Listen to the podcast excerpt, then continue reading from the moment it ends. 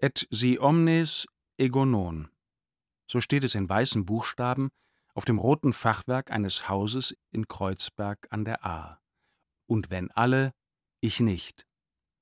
Das war das Lebensmotto von Philipp von Böselager, der dort seine letzten Lebensjahre verbrachte.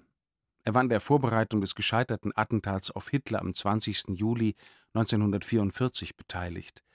Er wurde nicht entdeckt und überlebte. Und wenn alle, ich nicht. Das war eine Entscheidung zum Widerstand gegen die Masse und den Mainstream, gegen das Allgemeine und das Gemeine. Im Original stammt dieser Satz vom Apostel Petrus. Kurz vor dem Leiden Jesu sagt er zu ihm, und wenn alle an dir Anstoß nehmen, ich werde niemals an dir Anstoß nehmen. Schon zuvor neigte Petrus allerdings zum Übermut. Als Jesus einmal davon sprach, dass er in Jerusalem leiden und sterben werde, hatte Petrus ihm scharf widersprochen, das darf nicht mit dir geschehen. Nirgendwo in der Bibel weist Jesus einen Menschen so harsch zurecht wie an dieser Stelle den Petrus. Er sagt zu ihm, Tritt hinter mich, du Satan, ein Ärgernis bist du mir, denn du hast nicht das im Sinn, was Gott will, sondern was die Menschen wollen. Petrus wollte sich Jesus aus Liebe in den Weg stellen, denn zur Freundschaft gehört es, den Freund vor dem Leiden zu bewahren. Was Petrus jedoch nicht wusste, war, dass er sich mit diesem Protest der göttlichen Liebe selbst in den Weg stellte. Und die muss dahin gehen, wo die Schuld und der Schmerz am größten und das Erbarmen und die Erlösung Gottes am nötigsten ist. Er sollte Jesus nicht voran, sondern hinterhergehen, und zwar soweit es ging.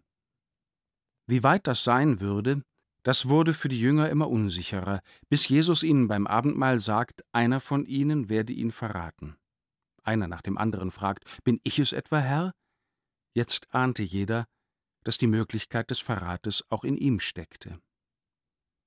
Als Jesus später ankündigt, dass alle an ihm Anstoß nehmen und ihn verlassen würden, bricht aus Petrus der alte Übermut ein letztes Mal heraus. Wenn auch alle, ich nicht. Und Jesus sagt ihm, dass er ihn noch vor dem Hahnenschrei dreimal verleugnen werde. Als wenig später Jesus verhaftet wird, fliehen die Jünger. Alle, auch Petrus. Und als er sich später nochmal in die Nähe Jesu traut, wird er auf ihn angesprochen und verleugnet ihn. Ich kenne diesen Menschen nicht. Warum hat Philipp von Böselager sich ausgerechnet dieses Wort als Lebensmotto gewählt? Wenn Petrus selbst sich offensichtlich überschätzt und Jesus wenig später eben doch verlassen hat, genau wie alle anderen auch. Als ich mit Böselager einmal über den Druck auf Menschen im Widerstand gegen übermächtiges Unrecht sprach, sagte er, wir könnten uns unserer selbst halt niemals sicher sein. Auch er war sich seiner selbst nicht sicher, weil er fürchtete, unter der Folter sofort zusammenzubrechen, trug er bis Kriegsende für den Fall seiner Verhaftung immer eine Cyankali-Kapsel bei sich. Bei Vorträgen pflegte er zu sagen, die Überlebenden einer Tragödie sind niemals deren Helden. An dieses Wort muss ich immer wieder denken. Wenn andere vor großen Herausforderungen ängstlich werden, dann muss ich mich immer erinnern, dass ich nicht an ihrer Stelle bin. Ich weiß nicht, ob ich den Heldenmut gehabt hätte, den ich von ihnen erwarte. Petrus wollte ein Held sein und für Jesus sterben. Doch am Vorabend von Ostern kehrt sich für ihn die Geschichte um. Nicht er stirbt für die Liebe, zuerst stirbt die Liebe für ihn. Und sie siegt ein für allemal dort, wo sie auch am Kreuz und im Hass die Liebe bleibt.